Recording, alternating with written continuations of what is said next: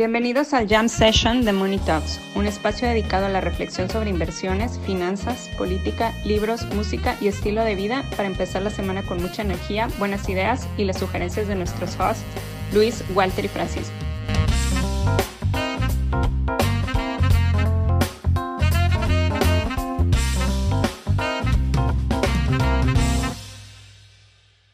Muchachos, semana, semana complicada. Este, muchas cosas de qué hablar. Eh, pero por lo pronto, eh, en esta ocasión no nos va a poder acompañar Walter porque decidió que estar en la playa era eh, mejor plan que venir a platicar con nosotros. Entonces, pues, invitamos a un viejo conocido, Pablo Gutiérrez. Él nos va a acompañar en esta sesión junto con Paco, que se encuentra un poco deprimido del otro lado del mundo, pero bueno, está, está con nosotros también Paco y pues nada, gracias Pablo por estar aquí con, con nosotros. No, al contrario, al contrario, gracias. Gracias a ustedes por la invitación, es un honor. Es un honor estar con eminencias como ustedes. No, no, no, para nada. Oye, pero ¿por qué estás deprimido, Paco? Cuéntanos un poquito antes de entrar en materia. No, pues estoy aquí en Portugal, como les había comentado la semana pasada, para, para la boda de un amigo. Mamador. Eh... no es mamador venir a... Recomendación. vengan a Portugal. Mamadora, recomendación mamadora es tengan amigos. no, es verdad, porque los amigos se casan y es padre ir a la boda de los amigos. Y digo, yo, yo nunca me casé, pero ha de ser padre que vayan a tu. Hay dos, hay dos puntos en la vida en que toda la gente que quieres se junta: tu boda y tu entierro. Y tu entierro un poco vale madre porque ya estás muerto. Entonces, pues cásate. digamos que son dos formas distintas de muerte. Pues efectivamente. efectivamente, efectivamente.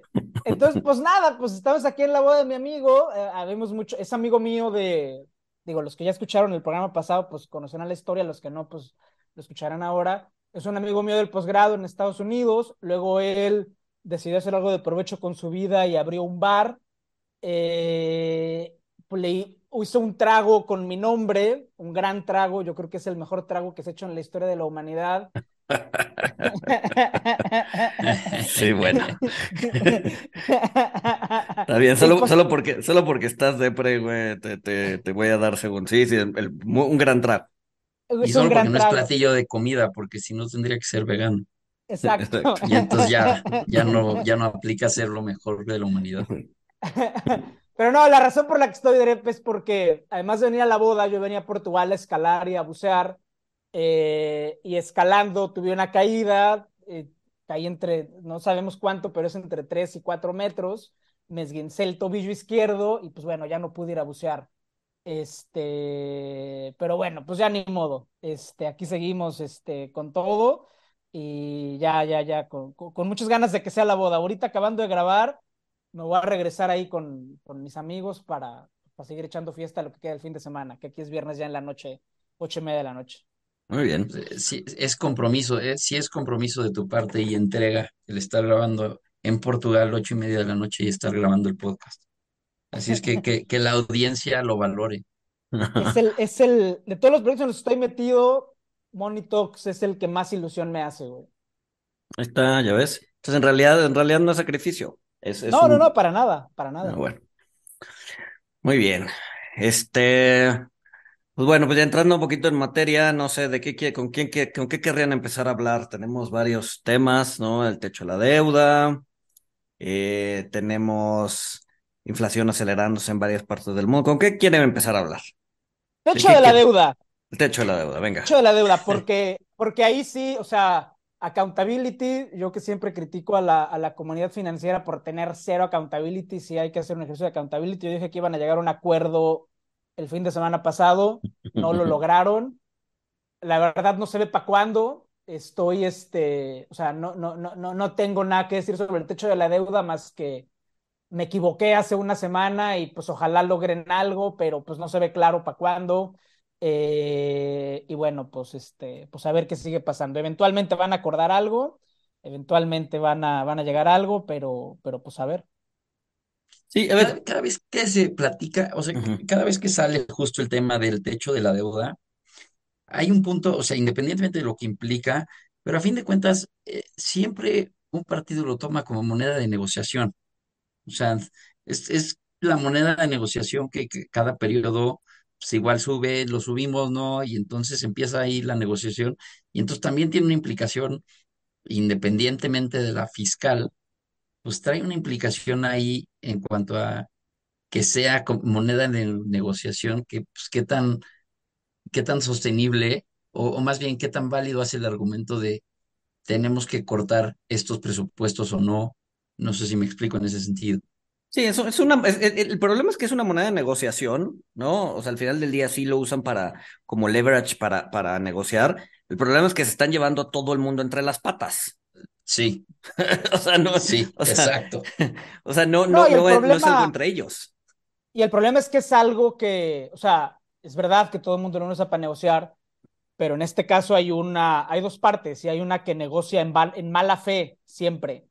Esa parte que negocia en mala fe, pues es el Partido Republicano de Estados Unidos, que siempre que hay un presidente gringo demócrata, lo usan para extorsionarlos y decirles, baja el nivel del gasto en las prioridades que yo te ordene, o no te paso el techo de la deuda y tú eres el que, el que va a defoltear. Y un partido que negocia en mejor fe, no sé si en buena fe 100%, pero los demócratas hacen lo que se llama un clean debt ceiling approval, que es prueban el techo de deuda independientemente de cómo esté, independiente de las condiciones, y los republicanos, los republicanos lo usan para, para apretar, para, para, pues, para sacar raja política con sus prioridades. Claro. Que, a ver, eh, viendo, viendo los distintos escenarios de lo que puede pasar, obviamente el peor escenario es que defaulté, Uh ¿no? Que, que lo veo poco probable porque hay, hay algunos mecanismos para no hacerlo. Está eh, desde la, el, la Amendment 14, ¿no? La enmienda 14, que es ahí medio gris, diciendo que pues el presidente tiene que actuar eh, siempre en el mejor interés de la nación y por lo tanto defaultear no está en el mejor interés de la nación, entonces le da como poderes para hacer lo que sea necesario para, para no caer ahí. ¿no? O sea, legalmente creo que es un poco gris, pero se está planteando. La otra es el, el, el, el la moneda esta famosa de, de, platino. Otra es emitir eh, bonos perpetuos, ¿no? Este, es, este también es, es yo, creo, yo creo que sería como la que va ganando. Eh, si es que no se ponen de acuerdo, ¿no? Al emitir un bono perpetuo se supone que es un bono que solo paga intereses, que en ningún momento paga el capital, este, y por lo tanto no contabiliza el, dentro del techo de la deuda, ¿no? ¿Por qué? Porque no estás emitiendo deuda, solamente estás pagando intereses. Este, entonces, bueno, fuera del, del, del, del peor escenario, que es Estados Unidos defaultea, creo que hay un segundo peor escenario que sí lo veo mucho más probable, que es que Fitch le baje la calificación a Estados Unidos. ¿no? Ya lo puso en perspectiva negativa esta semana, este, sí. ¿Y por qué lo veo como segundo peor escenario? Porque ya serían dos calificadoras, S&P en 2011 y lo mantiene hasta ahorita, y Fitch pronto, eh, si es que sucede, que van a tener la calificación en doble A más. Y eso de facto ya, o sea, ya digamos que eh, lo hace, hace Estados Unidos un, par, un país eh, doble A y no un país triple A, ¿no? Y entonces, o sea, si bien va a haber movimientos, si bien va a haber flujos, si bien, o sea, creo que una vez que nos sentamos a reflexionar sobre eso, creo que vamos a empezar a tener, no solo nosotros, sino el mundo en general, pláticas existencialistas del sistema, ¿no? O sea, es, decir, a ver, ¿por qué el país más seguro no es triple A, ¿no? ¿Dónde puedo poner mi dinero? ¿Por qué le estamos dando a Estados Unidos todas estas ventajas? Si de por sí ya lo estamos haciendo vía eh, la moneda del BRIC, eh, China y, y, hay muchos emergentes que no quieren hacer su settlement en dólares, sino en monedas locales. O sea, ya están preguntando por qué le estamos dando al dólar todo este poder, eh, después de que ya no sea un, emisor triple A, pues, todo eso se va a intensificar, ¿no? Entonces creo que vienen, si, si sucede este segundo peor escenario, vienen eh, pláticas y conversaciones y dudas existenciales profundas en el sistema financiero. Ahora, ¿cuál es la probabilidad de llegar a ese escenario? O sea, y hubo un poco también ahí un tema medio histórico a raíz de justo todo esto. Se han, o sea, desde los desde 1960 se han, se ha incrementado el techo de deuda 78 veces. 78 veces siendo la última el 21 en 2021 y fueron 49 veces con gobiernos republicanos y 29 veces con gobiernos demócratas. Bueno, por, o sea, con presidentes demócratas. Entonces, eh, ¿qué tanto es posible que habiendo esta cantidad de veces que lo han subido, la última siendo en 2021, pues que en esta no lleguen a un acuerdo? No, no, no. O sea, yo, por, eso es a lo que voy. O sea, yo creo que sí van a llegar a un acuerdo, no van a defoltear. Obviamente es probable que la hagan de emoción hasta la última instancia. Ajá. Pero eh, no se están, o sea, el, argumento de las calificadoras, y por lo menos fue el argumento de S&P en 2011, fue eh, no se están comportando como un emisor AAA. El dinero lo tienen, porque tienen la maquinita para imprimir. El problema es que no se están comportando o, la voluntad de pago no está siendo la adecuada o la de un país triple A, ¿no? Es decir, están usando al resto del mundo y al sistema financiero global como, como hostage, ¿no? Como sí. este, para, para, para negociar presupuestos internos, ¿no? Y ahí es donde puede venir el, sabes que eso, eso no es de un país triple A y te lo bajamos a doble A más. Claro. Entonces, no sé, o sea, siento que, siento que esa, eh, siento, siento, siento que ese problema, e, ese tema, mm, lo vamos a ver hacia adelante y va a ser un tema eh, que siento que puede ser, eh, como te digo, una plática existencial, una plática que, que, que va a poner todavía más en entredicho por los detractores de Estados Unidos o por los detractores del dólar, eh, pues sí, el, el, el, reinado de Estados Unidos, ¿no? Sin duda. Sí, Entonces, no sé, no sé, digo, ahorita Paco se nos desconectó, trae, trae mal internet, Francisco, este, está en algún hotel en Lisboa, tiene muy mal, tiene muy mal tino para, para escoger hoteles, este, al parecer los hoteles en México tienen mejor conexión a internet, este, pero bueno, ahorita se reconectará. Sí. Pero, pero bueno, ese es, ese es, ese es, ese es lo que yo veo como el segundo peor escenario eh, y un escenario mucho más probable, ¿no? Este, un escenario eh, que a ver, que también podría pasar el otro, el otro, el otro extremo, ¿no? Y es el, es el extremo en donde, eh, que también pasó cuando S&P le bajan la calificación a Estados Unidos, el otro extremo en donde la gente o el inversionista de Estados Unidos dice, S&P está mal, ¿no? El mismo Warren Buffett dice, para mí Estados Unidos es un eh, cuádruple A, no importa lo que piense S&P, S&P es un cuádruple A, exagerando obviamente la calificación. Podría suceder exactamente lo mismo en esta ocasión y decir, para mí, no importa que S&P y Fitch lo tengan en doble A más, para mí, inversionista de Estados Unidos, pues Estados Unidos sigue siendo triple A y las calificadoras son irrelevantes, ¿no? Entonces, ese podría ser el otro, el otro argumento, este, pero pues, no está exento de, eh, pues, de problemas, ¿no? Te pero... Te nos fuiste, Paco. Ah, ah. adelante. Ah, no, no, aquí estoy, aquí estoy, aquí estoy. No, pero, o sea, un poco la pregunta es, porque hay mandatos, ¿no? O sea, los fondos de pensión, los fondos de seguros, etcétera, tienen, tienen un mandato de un porcentaje mínimo o máximo a veces que deben invertir en papel AAA. Entonces, la, pregunta para mí interesante es, si te bajan Estados Unidos a, invertir en AAA de facto, quiere decir invertir en, en Treasury Bills y en bonos del Tesoro gringo. Si bajan a Estados Unidos a AA más, pues ya no eres AAA, ya eres AA más. Entonces ahí, aún si la... Ventas forzadas, ¿no? Exacto, o sea, a mí lo que me preocupa ahorita, digo, yo creo que Estados Unidos eventualmente va a arreglar el tema del techo de deuda, van a dejar de pagar profesores y guardabosques por dos o tres quincenas en lo que se ponen de acuerdo y algo van a acordar. Pero mientras es doble A más, ¿qué es lo que va a pasar con esas ventas forzadas? Sí, claro. Sí, no, o sea, va a haber muchas ventas forzadas que por eh, investment policy o bien porque siguen un benchmark que es triple A 100%, Exacto. van a tener que salir a vender esas ventas no se la van a poder saltar, o sea, van a tener que hacerlas y, y pues a ver qué pasa. A mí es lo que me preocupa, o sea, que Fitch diga bajo a Estados Unidos a doble A más o Stampy o el que sea, y, y, las ventas forzadas a mí es lo que realmente me preocupa, pues por todas las repercusiones, ahora sí que por el efecto mariposa que pueden tener sobre el, sobre el mercado financiero. Claro.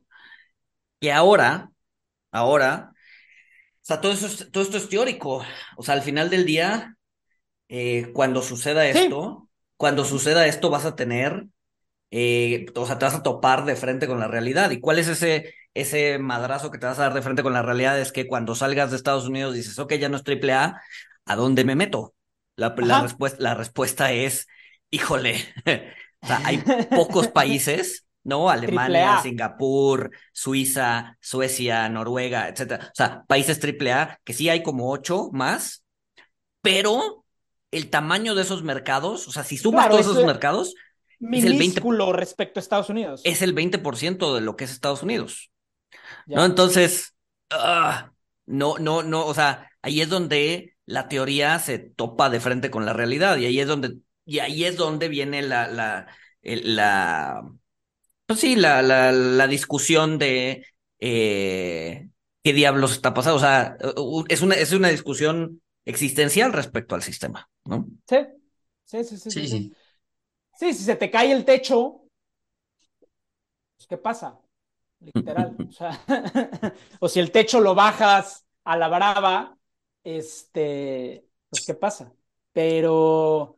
Ahora también hay más, justo mencionando eso, pues la presión política también, o sea, presión de justo todas estas implicaciones, pues genera también más presión política el tenemos sí o sí que llegar a un acuerdo. Pues no, o sea a ver, es que es lo que yo, o sea, ningún presidente quiere ser el que pierde el grado de inversión o el que pierde el triple A o el que deje de voltear a una compañía petrolera. Ningún presidente quiere pasar a la historia como el que le hizo eso. Pero si los rivales de ese presidente lo odian a muerte, están dispuestos a. Su incentivo es que pase a la historia como el que hizo eso. Y te digo, un, poco yendo a lo que a lo que estaba mencionando al inicio de la conversación es este es un partido republicano que está dispuesto a llegar a ese límite. Eh, em, con buenas razones, con malas razones, al final pues es un juicio de valor que a mí la verdad no me importa, pero es un partido republicano que ha demostrado que, que, que, o que al menos está haciendo una amenaza lo, lo suficientemente creíble como para demostrar que está dispuesto a llegar a ese límite. Claro. No, y, a ver, va a ser una moneda de, eh, va a ser una moneda para la campaña de Trump también. Claro. Los demócratas nos quitaron de triple A. Biden nos quitó de triple A. ¿Lo quiere reelegir sí o no? La gente ni sabe que es triple A, pero bueno, triple A es mayor que doble A, entonces pues seguramente es algo grave. O sea, los republicanos son muy listos. O sea, de una forma en la que los demócratas no, y ya sé que luego dicen que yo, y a mí me da igual quién gane y quién pierda, pero la verdad es que los demócratas pecaron de ingenuos y todo lo que está pasando es responsabilidad de ellos porque cuando pudieron abolir el debt ceiling, pues no lo hicieron. Sí, sí, sí, sí, sí. Sí, pero eh, a lo que iba es, eh, además se da en este ambiente de eh, pues mucha polarización, ¿no? Entonces, el, el, o sea, ya ahorita ya no es el bien de el país no es así de, bueno, yo soy republicano, yo soy demócrata, pero hay una base en donde todos jalamos parejo, ¿no? Que es el bienestar del país. Ahorita más bien el argumento lo está ganando el que puede echarle más tierra al otro, ¿no? Y en ese sentido, hace diferente hace 10 años, 20 años, 30 años, en ese sentido, el riesgo de que los republicanos simplemente no lo hagan y culpen a Biden y lo manchen en cara a, las elecciones del 2024, pues es muchísimo más alto que hace, que, hace todo este tiempo, ¿no? 10, 20, 30 años. Sí, sí, sí, sí. Sí, la última vez que llegaron tan cerca como estamos ahorita, pues fue en 2011, cuando, cuando estaba Barack Obama. Y también le dejaron, o sea, yo, yo ahí todavía estaba en Estados Unidos, le dejaron de pagar los guardabosques, le dejaron de recolectar la basura. Me acuerdo que en DC DC técnicamente, eh, si bien el alcalde es electo y tiene mucha autonomía, casi como si fuera un estado, técnicamente depende del gobierno federal. Eh, y es una ciudad en su gran mayoría demócrata. y pues la gente se organizaba para ir a tirar la basura, como el presupuesto del Departamento de, Recolección de Basura de Washington, D.C. depende de, del gobierno federal y no le estaban pagando a la gente que recoge la basura, empezaron a tirar la gente sus bolsas de basura enfrente de las casas de representantes del Partido Republicano. Eh, y en 2011 se resolvió porque Obama pues básicamente tuvo que cortar un montón de gasto. O sea, es, es que es muy, o sea, ahí te das cuenta de que no, los demócratas no entienden lo que pasa. O sea, los, en 2011 los demócratas tuvieron que cortar mucho gasto que ellos mismos habían aprobado y que era prioridad y que fue promesa de campaña en 2010. Y como no aprobaron la, el debt ceiling clean antes de que los republicanos les la mayoría, tuvieron que recortar lo que ellos mismos habían aprobado como prioridad. Y ahora les va a pasar lo mismo, pero con un partido republicano que, pues que está mucho más descontento y que realmente quiere, quiere sangre. Entonces, este, digo, lo digo, no lo digo como juicio de valor, a mí me da igual eh, si ganan unos o si ganan otros, pero que queda claro que un partido aquí está negociando con, con más jiribilla que otro, eso es evidente. claro.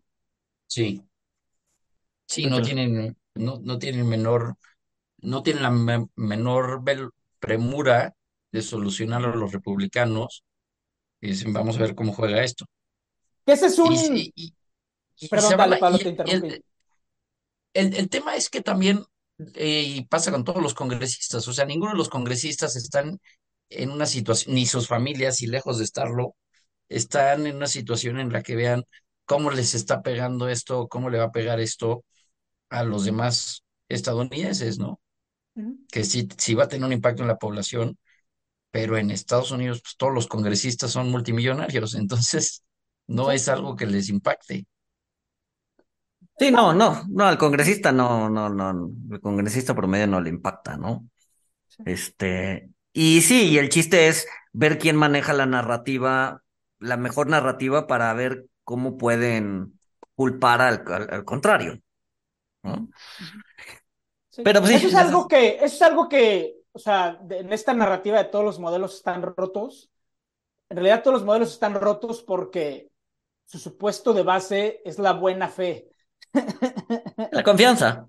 La confianza. Y aquí queda claro que hay una parte, hay dos partes y una parte no confía y no quiere que confíen en ella. Y pues ahí, pues no se puede, o sea, ahora sí que estamos, estamos fregados. Pues sí. Pero bueno, el punto es que de entrada el, la fecha límite que puso Yellen del primero de junio realmente no es la fecha de el, del default, ¿no?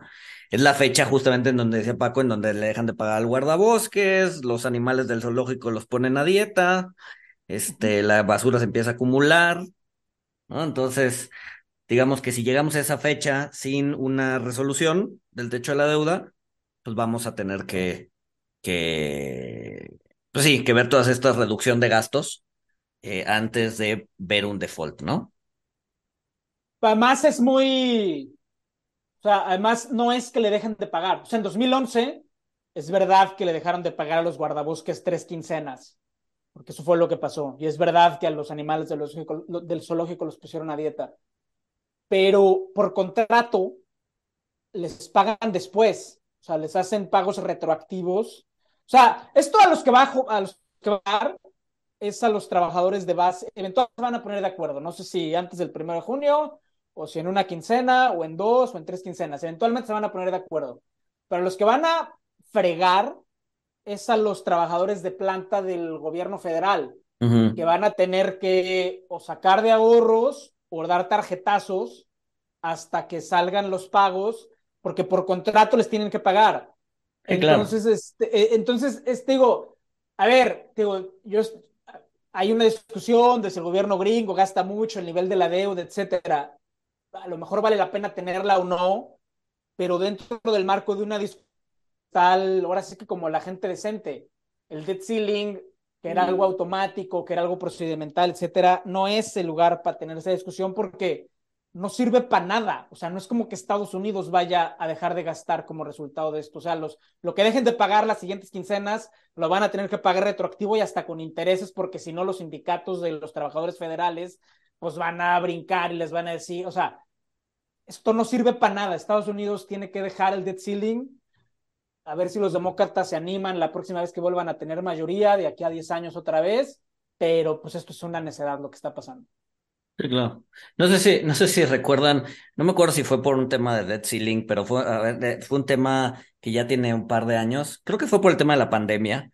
Pero bueno, al final del día fue un recorte presupuestal. Y ahorita que hablaste de los, de los zoológicos que los ponen a dieta, Recuerdo imágenes de que, pues, por temas de presupuesto, creo que porque no dejaba, o sea, no había, no había, los zoológicos no tenían eh, visitas y por lo tanto, pues, tenían que racionar. Le empezaban a dar a los pingüinos eh, pescado de, de baja calidad, ¿no? O sea, de, no de la calidad del que estaban acostumbrados. Y los pingüinos se pusieron en huelga de hambre, güey. Dijeron, no, a ver, no, güey. A mí me das, a mí me das el pescado que me tenías acostumbrado. No, no, esto, esto no jala. Esto no va a jalar así. Entonces, sí, sí. Pues el, pingüino ha sido últimamente. El pingüino se ve bonito, camina, lo ve la gente, nada, hace piruetas, o sea, el, pingüino está cumpliendo con su contrato, que es verse bonito para que los niños digan, pues tienen que darle su comida, güey. O sea, pues también yo también lo pondría igual que el pingüino. Definitivamente. Eso, eso ya pasó. Si quieren ver qué va a pasar con los zoológicos, si hacen eso, vayan al de Chapultepec aquí en Ciudad de México. Y les, les hicieron lo mismo, les quitaron todo el presupuesto y así están todos los animales. Pero ahí fue para cobrar la, la prima. O sea, ahí fue realmente inanición para cobrar primas de seguros. Sí. Pues sí. Pues sí, pero, pero bueno, eso es a lo que se está enfrentando ahorita Estados Unidos, ¿no? Este. No, y, Jamie, Jamie Dimon hace tres, tres días dijo lo de commercial real estate, toda la parte de real estate. Sí, Jamie, Jamie, te perdimos, Pablo, un poco. Este, pero sí, eh, eh, Jamie Dimon, en, en, en, o sea, él está muy pesimista en, en el tema de la banca. Este, él sí, él sí espera eh, broncas fuertes, o sea, sí, él sí está muy pesimista, pero no sé si está jugando un papel, ¿sabes?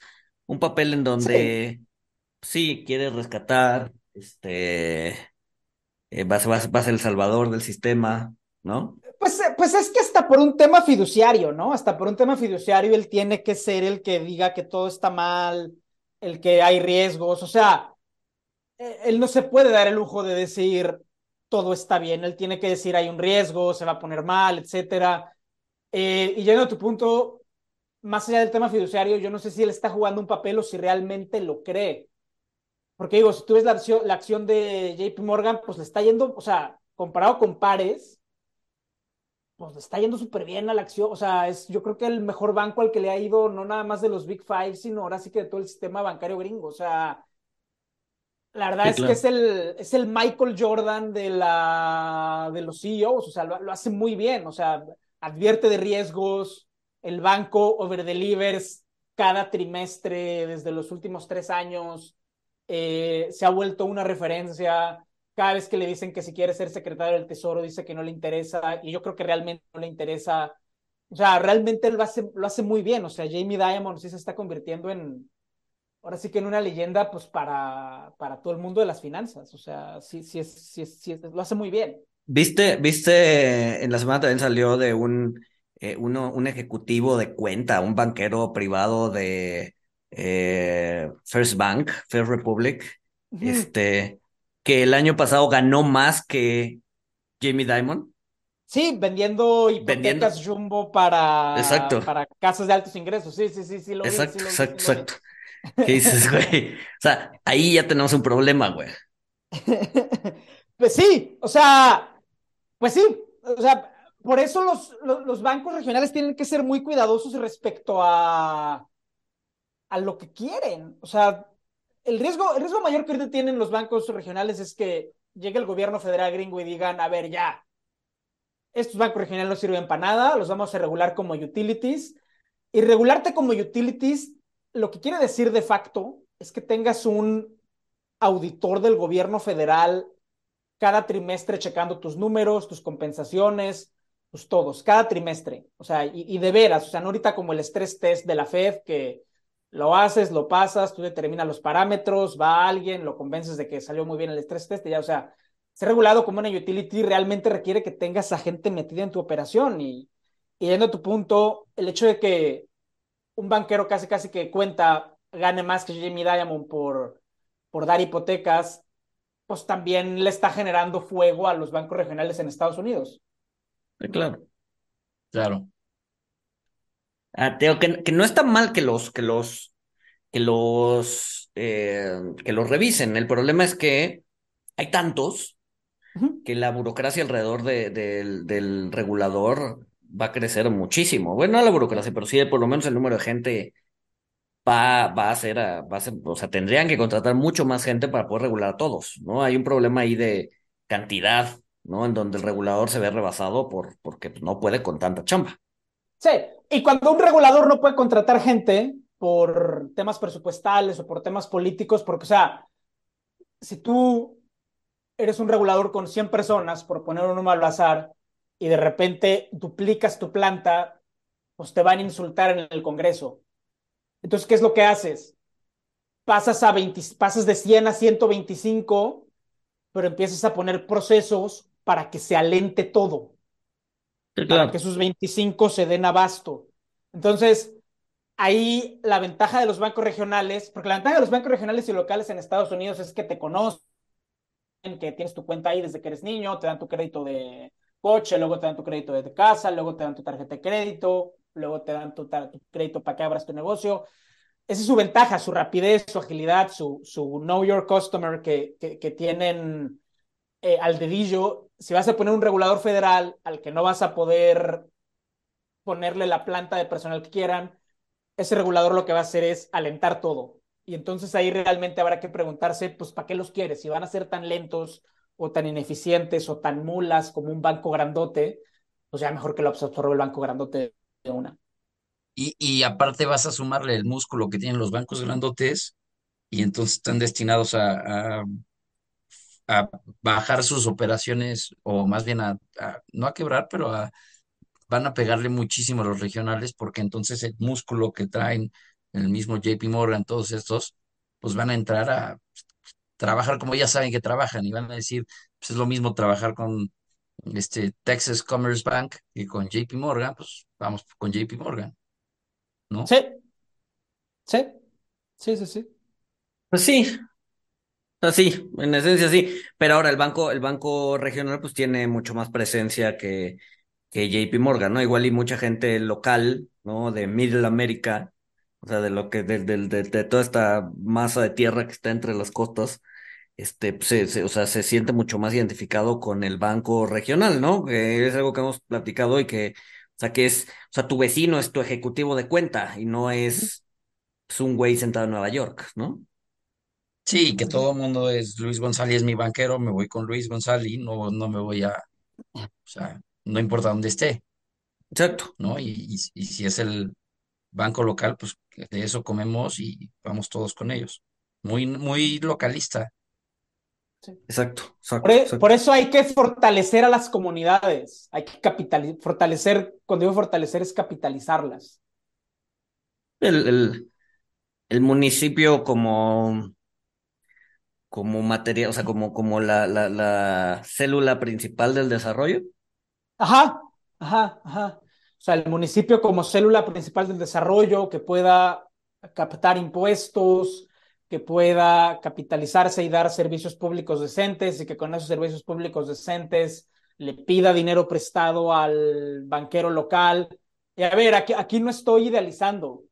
O sea, cuando hay dinero siempre hay conflicto de interés, pero si tú quieres un sistema robusto de bancos locales y de bancos que, que atiendan a la gente bien que sean competitivos, tienes que hacer ese nexo entre bancos locales y municipios sólido y que ambos sean sólidos.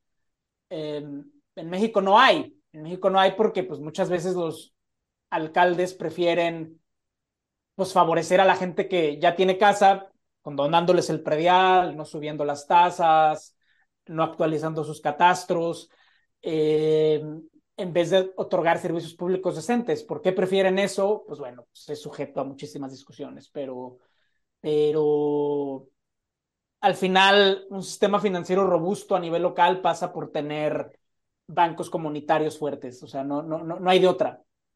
Ahora, a ver, tú, tú mencionando ahorita México, ¿cómo incentivas esa parte o cómo, cómo incentivarías esa parte y, y sobre todo que lo haga esta parte de capitalizarlo y esta parte de, de, robustecer la parte municipal, que la iniciativa lo haga, la iniciativa privada lo haga, porque claramente el gobierno lo va a hacer. Entonces, ¿cómo incentivas a la iniciativa privada que ayude en esa parte? Ah, pues no se puede. No se puede. O sea, o sea, pues está bien. O sea, a ver, sí. estas alturas lo- ya no se puede. O sea, esta, pregunta, esta conversación lo tuvimos que haber tenido hace 70 años, pero ahorita, o sea, porque además lo que se ha intentado, que es Sofoles, Sofomes, uniones de crédito, etcétera, que, tiene, que sí tienen una vocación local, pues no jala, o porque los propios dueños de esas entidades o se acaban jineteando la lana, o porque los bancos grandotes, que son sus rivales naturales, les hacen el fondeo más caro, o porque los municipios luego les eh, juegan chueco, o sea, es más complejo, o sea, ¿cuál es el secreto de la prosperidad local? Habemos 15 mil millones de personas intentando encontrar y, y pues se aceptan sugerencias. Pero, por ejemplo, en las uniones de crédito, quitando las 10 primeras que son la de Alpura, la, la eh, UCAX, o sea, bueno, quitando las 10 primeras que tienen carteras verdaderamente importantes, tienes 192 uniones de Sí, no, crédito que son una cartería, que, una porquería. que, que aparte traen un costo regulatorio altísimo, que no pueden ni aguantar sus operaciones y que por eso, pues todas estas 10 primeras grandotas están consolidándose y entonces estás, hoy tienes cuatro uniones de crédito del tamaño de este pues, FAMSA, o sea, sí. porque las otras chiquitas pues las están han ido absorbiendo, pero ya no cumplen con el espíritu de ser uniones de crédito porque es para los ganaderos de este Torreón, ¿no? Ah, Ya o se sea, a volvió un ver, negocio.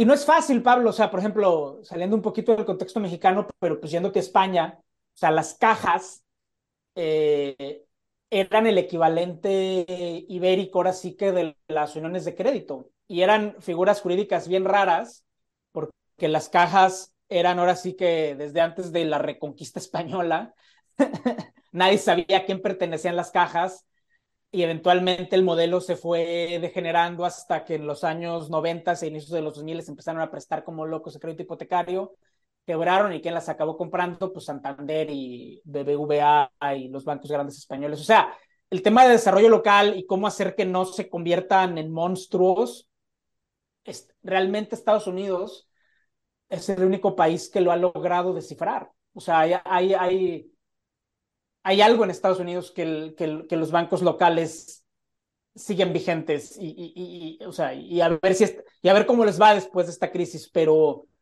hay una excepcionalidad americana respecto al crédito local, que, que, que realmente ellos son, al menos de los países que yo conozco, son los únicos que han logrado descifrar. O sea, pongo México y España porque son los países de, de crédito local que conozco. América Latina nunca hubo crédito local, salvo en México y digo España, que pues ni siquiera es América Latina. Pero... ¿Tendrá que ver, tendrá que ver con el federalismo, digamos, o sea, con el hecho de que todo se concentra, por lo menos en, México, o sea, todo, todo, o sea, va de, de arriba para abajo, mientras que en Estados Unidos el Estado es mucho más autónomo. Yo creo que algo hay de eso, Luis, porque, o sea, si te fijas en, o sea, incluso en el propio México, o sea, un poquito haciendo historia de federalismo fiscal y aquí, pues que nos comente nuestro amigo Tamón Takahashi, que estuvo en el programa y que, y que, y que siempre nos echa porras. Los estados mexicanos eran súper autónomos hasta la segunda mitad de los 1970. Sí, que fue cuando se hizo la ley de... ¿no? de Exacto, cuando se hizo la ley de coordinación fiscal. De coordinación fiscal. Básicamente el presidente López Portillo les ofreció el, el pacto mefistofélico a los gobiernos y les dijo, ustedes ya no tienen que recaudar un peso, la federación va a recaudar por ustedes y les va a dar un porcentaje. Y todos los gobernadores dijeron que sí. Pero eso volvió débiles a los gobiernos locales y a los gobiernos estatales. Y eso eventualmente fue transmitiéndose a, al sistema bancario. tuve a las debilitar memorias igual de manera local. Exacto, tuve, tuve al, las memorias del Banco de México de 1981. Digo, fueron años muy turbulentos en lo que después nacionalizaron las la banca y tronaron un montón de bancos, pero había bancos locales vigorosos antes de la centralización de José López Portillo en el, 60, en el 77. Y esa centralización, o sea, yendo a tu respuesta, Pablo, asumiendo que la quieras cambiar, es más difícil que cambiarla porque tienes que llamar una convención nacional hacendaria, se tienen que poner los estados primero, de ahí pasarle al Congreso a que muevan la Constitución, después de mover la Constitución, pasarla a los estados para que la aprueben la mitad más uno. O sea, es, va a ser muy complicado, asumiendo que queramos, o asumiendo que una proporción significante de la clase política quiera, va a ser muy difícil refederalizar a México. Es más difícil que cambiar la Constitución. Sí, claro. Ya, sí. Ah, qué cosas. Este. en, en, en, en, en, ¿cómo se llama? En, en temas menos densos. este. No sé si han visto, pero se ha, se ha la, la, la, la inflación se ha estado acelerando en varios países. Canadá, Sí. Inglaterra, Australia. Hoy que estamos grabando en viernes salió el PCE y salió arriba de lo esperado. Este, Es culpa del estímulo de Biden. ¿cuál estímulo? Transitorio. Pues es lo que yo digo, güey. O sea, ¿cuál- Ah, o- ahorita ya no hay estímulos. En su momento sí, pero ahorita. pues es que los estímulos nunca fueron motivo, güey. Este, pero por ejemplo, hoy el, el, el PCE, eh, año tras año, eh, el, el anterior está en 4.2 y está en 4.4. Este, o sea, estamos viendo una reaceleración, ¿no? Eh, el mercado ya está apostando que va, la Fed va a subir 25 puntos base, ya sea en junio o en julio. Este, entonces, O sea, ¿tú crees que esto se va a volver una década, o bueno, cómo lo ven, pero una década de los setentas, en los que fue una década con inflaciones de estas magnitudes? O sea, toda la década. mm, Una década son 10 años, ¿verdad? casi siempre, güey. Casi siempre. No, a ver, o sea, Pero es que así empezó en los setentas. Y En no, los no 70 se hubo una reaceleración, sí. Y, y, y, y muchos lo achacan a que la Fed bajó tasas antes de tiempo. Pero a ver, aquí, a ver, yo, yo aquí sí me confieso ignorante del PCE, ¿qué fue lo que subió? O sea, ¿qué es lo que está subiendo la inflación ahorita en el PCE? Que luego al final. No, el PCE ahorita es el del mes pasado, ¿no? O sea, el PCE ahorita es como que no cuenta porque ya vimos el CPI, ¿no? Sí, el, P- a ver, sí, todo eso, eso es una medida de inflación y es eh, backward looking, ¿no? Ajá. Subió, sí. Si ahorita el PCE, o sea, el PCE que estamos viendo ahorita en mayo es el de abril, y en la inflación de abril salió en línea con expectativas. Pero donde sí se está en- en- acelerando el CPI es en Reino Unido, que salió para la patada. Europa también lo alcancé a ver, salió para la patada. O sea, yo, yo no sé qué tanto es Estados Unidos como especificidad respecto a otros países del mundo. O sea, porque en otros países sí se está reacelerando. O sea, digo, de lo que he visto esta semana, los que han salido esta semana, sí se están reacelerando. Ya la lectura más reciente. Ujú. Y yo ahí creo que es más Estados Unidos contra el mundo. Es, es, es, es mi, es mi impresión. O sea, hay una especificidad gringa de que Estados Unidos sí está bajando, el Fed, el FED está bajando la, la inflación más o menos bien, pero, pero es, es, es mi lectura. No, no sé si sea algo de Estados Unidos contra el mundo. No sé tú cómo lo ves, Luis. Pero a ver, en Estados Unidos, o sea, sí, o sea, se está acelerando, se aceleró abril, ¿no? Este, Abril, abril, salió en 4.2 abril, el year on year. O sea, no, no es como que, o sea, salió en línea con, con expectativas, ¿no? eh, no, en, en, en marzo salió en 4.2 y en abril salió en 4.4. Se ¿El esperaba en CPI o el PCE? 4.3. ¿Y cu- cuánto se- Ah, ok. Pues sí, o sea, salió en línea, o sea, ajá.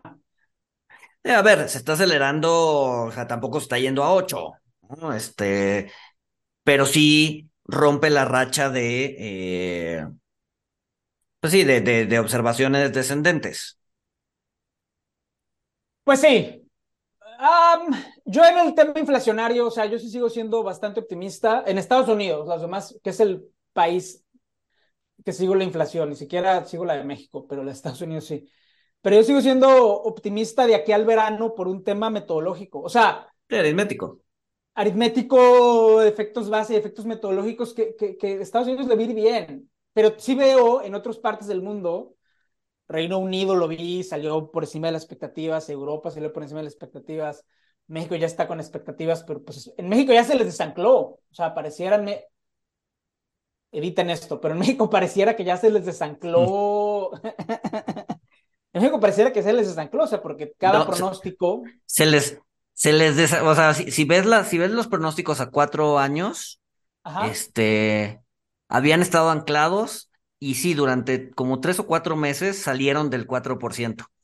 Ahorita ya regresaron otra vez abajo del 4, pero este, pero siguen muy pegados ahí al límite, a un límite, o sea, siguen incómodamente altos, ¿no? Los pronósticos a cuatro años. Sí. Pero en Pues no- México es otra dinámica. O sea, en México, ¿qué es lo que está viendo la inflación? La alimentaria. ¿Y, La Y servicios. eh, sí, Pero es más la Sí. alimentaria, ¿no, Luis? O sea, ¿o tú, tú, tú, tú cómo la ves? O sea, del 10% creo que es 6% alimentaria y 4% servicios. ¿O, tú cómo lo O ves? sea, los, alim- los alimentos sí pesan. Sí, o sea, sí, sí, sí, sí, sí, sí son un componente importante. De hecho, como el 50% de la inflación viene de alimentos. Este, pero servicios definitivamente tampoco, tampoco ayuda, ¿no? Y esos, los servicios van de subida, este, de manera importante, ¿no? Entonces, Sí, los servicios no los desanclas. O sea, una Sí. vez que los servicios, se- o sea, los servicios no te tienes que fijar ni siquiera en la diferencia de precios, tienes que fijar ya en el nivel.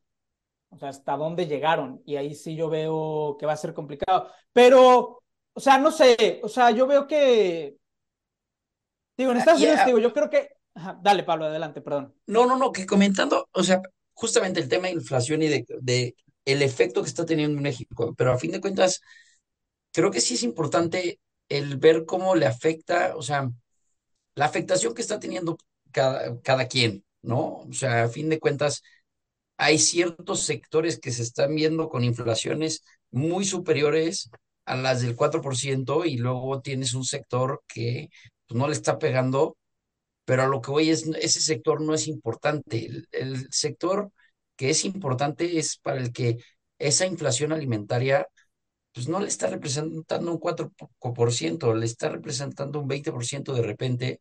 O sea, hay comunidades a las que precisamente por los servicios pues, se está volviendo una parte muy importante de los ingresos familiares y pues eso está generando una bronca también muy fuerte, que entonces ese 4% yo creo que sí es, es el, hay que, hay que tener claro que el análisis de la inflación, pues, tiene que ser muy focalizada a cada sector, ¿no? De cómo está pegando. Yo creo que a un sector más vulnerable por la parte de servicios, pues esa inflación, su inflación familiar se está viendo muy superior al 10%. sí. Por, por eso hay que hacerse veganos. Ah, dale, pues. No, en verdad, en verdad. Porque, a ver, o sea, yo la narrativa que tengo ahorita de la inflación es que hay sequía en muchas partes del mundo. Estados Unidos no sufre la alimentaria porque su producción agrícola da para alimentar a todo el mundo dos veces por año, pero otros países no. Eh, y mucha de esa inflación alimentaria es circular. O sea, si sube el precio de la alfalfa, no es importante que suba el precio de la alfalfa a nivel del consumidor, es importante que sube el precio de la alfalfa a nivel del productor que se lo da de comer a unas vacas. Entonces, si el cambio climático va a hacer que haya sequías más frecuentes y más severas, y si eso va a hacer que la inflación alimentaria pase de ser un fenómeno estacional y transitorio a ser algo ya más permanente y estructural, tenemos un problema que no se va a poder controlar con política monetaria. y que quién sabe, no. y que nadie sabe cómo se va a poder controlar. Entonces, el veganismo es la mejor lucha contra la inflación. No, pero a ver, vamos, ok, vamos al mundo ideal, a tu mundo ideal, Paco, en el que todos nos volvemos vegan- veganos. Muy bien, excelente. Vuelve la no paz, el mundo, porque el mundo entonces- prospera. Entonces no va a haber el alimento suficiente tampoco, porque si oye, ahora todos vamos a comer lechuga, pues qué tanta, qué tanto puedes satisfacer que una demanda que el 100% de la gente se vuelva vegano, vegano. No pasa nada, porque mira, el, el 90% de la producción agrícola mundial se va para alimentar ganado. Porcino, Pero ya no necesitas, pero ya eh, no bovino, necesitas porque nadie Entonces, come. Pero ya no necesitas ese ganado porque nadie exactamente, come. pero exacto. Pero entonces, ¿quién come más? ¿Una vaca o una persona? Pues una vaca. Entonces, si ese 90% lo empiezas a usar para hacer soya y trigo para hacer seitán y champiñones para hacer chorizo vegano, hasta te termina sobrando tierra que eventualmente puedes reciclar para cubrir el, el faltante alimentario y los precios van a caer. El veganismo es la solución a la inflación. El veganismo no es bueno. No, Muestra, pues. muestra de ello es que acabas de decir chorizo vegano. O sea, tienen que hacer, o sea, vendértelo como que es algo carnívoro, pero en realidad es Sí, vegano. porque, porque los hippies de los años 60 destruyeron el veganismo. O sea, los hippies de los años 60 se, se drogaban y hacían comida bien rara que no le daba a nadie, en ellos mismos. Y entonces ahí toda la agenda plant-based agarró mala fama y ya nadie quiere comer comida vegana. Entonces ahorita lo que está pasando es que estamos intentando darle a la gente comida que ya conocen, pero versiones veganas como algo transitorio. Y eventualmente quieres pues, en- ya va a haber- engañar hacia el veganismo. Y económicamente yo digo que eso causaría que todos los insumos tendrías el mismo efecto, porque tienes un chorro de gente que la tienes que alimentar. Entonces No, no, no, no, no, no, no, no, no, no, no, es que no, no, no, no me estás entendiendo los números. O sea, 90% de la producción agrícola se va a alimentar vacas y cerdos y pollos.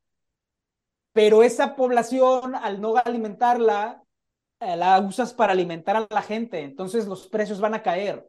Por fuerza tienen que caer. Bueno, Ah, ¿Quién sabe? ya, eh, yo- no yo- sé. Se los prometo, yo ya hice los números. Lo que pasa es que ahorita, pero ya, ya están los números, güey. Ah, tú dijiste que el techo, que iban a llegar a una, de acuerdo al techo del endeudamiento la semana pasada. Ya no creo nada de tus números. Ya no creo nada de lo que dices. Haces bien, si- güey. Que por cierto, acaba de salir Yellen ahorita a, a- a patear un poquito esa fecha límite. Ya no es el primero de junio, ya es el 5 de junio.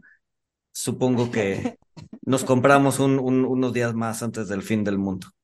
Imagínate ser el güey que el- al que Yellen le dice actualízame los números. Imagínate ser ese güey al que es así de ¿a cuánto estamos ahorita? Y, tres veces al día y, casi casi al minuto. O sea, pobre, pe- pobre persona que, que, que tiene que sufrir esto, güey. Vive, vive con un sleeping en la oficina. Vive con un sleeping bag en la Tal cual, oficina. güey. Tal cual. Este.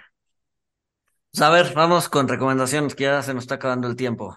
Bueno, nada más una, yo sé que ya no se nos está acabando el tiempo, nada más, ¿cómo le llamas? O sea, cuando ahorita que se anunció que ya es, digo, tema ya pasó, pero lo del, lo de Banamex, ¿cómo le llamas a cuando la Afore se va a tener que comer todo el IPO? Se va a tener que comer el 25% del IPO, la Afore de Banamex. ¿Cómo le llamas a eso? Sí, o sea, es, el, el- Banamex va a ser dueño, o sea, su Afore va a ser el- parte del accionista principal. Pues sí, Fagocitosis, ¿se llama? Fagocitosis. fagocitos. Entonces, ¿Quién sabe?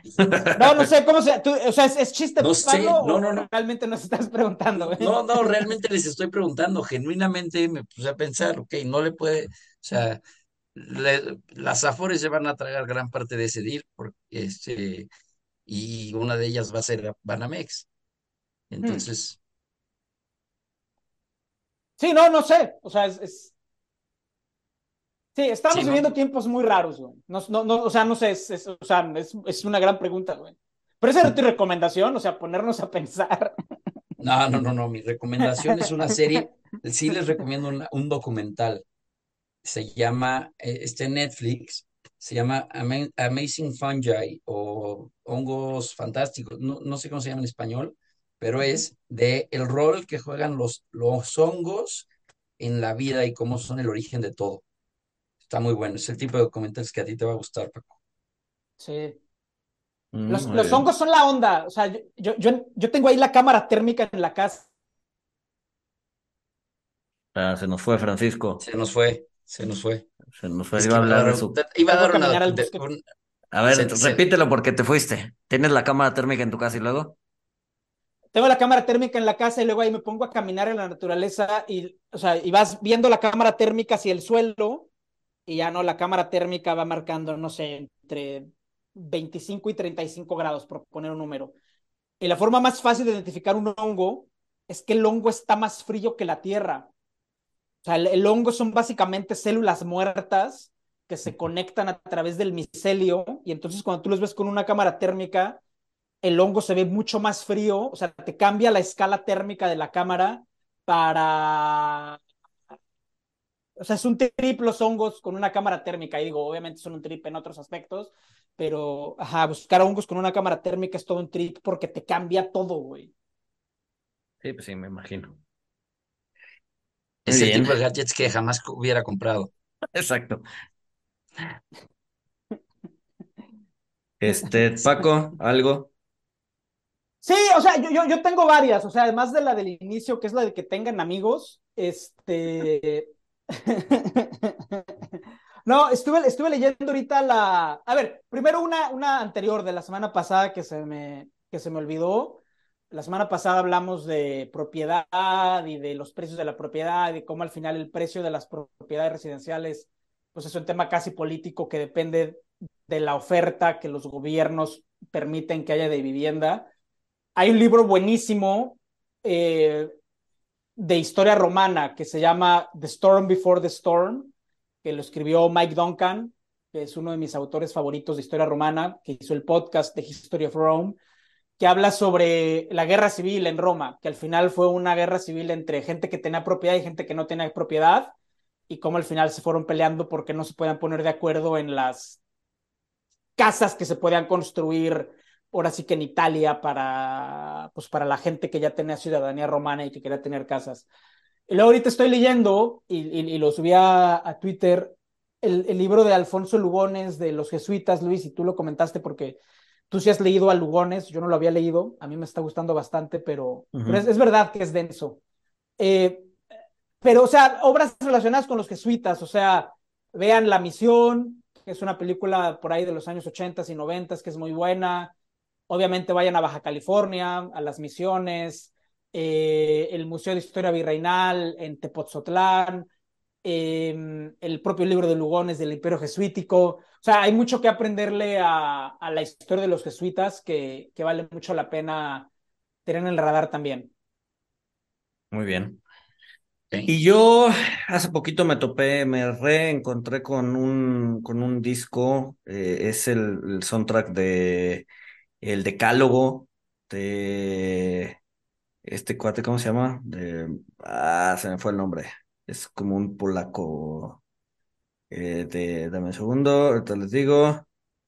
El Decálogo de Krzysztof Kies, Kieslowski, ¿no? El, el, el, el, soundtrack es fabuloso. Creo que incluso lo pueden encontrar en, en Spotify. Entonces, si buscan Decalog con K, G al final, este, echen un ojo. Es un poco depresivo, pero, pero es un gran, gran, gran disco. Este, por si andan en mood relax depresivo, este, lo, lo, lo recomiendo bastante. ¿Y ya? Buenísimo. Ahí este fin sale, sale la última de Succession. Digo, esto va a estar saliendo el lunes, entonces ya va a haber salido. Eh, de todas maneras, coméntenos qué les pareció. Y sí. sin más, nos escuchamos el siguiente miércoles. Digo, no, miércoles, no, güey, lunes, siguiente lunes. No, pero el miércoles también que nos Bueno, el miércoles el... también, el miércoles y el lunes, todos. Pónganos cinco estrellas, recomiéndenos con sus amigos. Este, ¿qué síganos más? en Instagram, síganos, síganos en Instagram. Este, inscríbanse al curso que voy a dar, está buenísimo. Este, ahí es están mis redes, curso. los datos. Este, tienen muchos, muchos pendientes. ¿Cuál es el, cuál es la dirección para tu curso? ¿A qué dirección hay que mandarte mail para preguntar para el curso? Ya es seminarioslgs.gmail.com. Buenísimo. Y ahora sí, nos escuchamos el siguiente lunes y el miércoles también.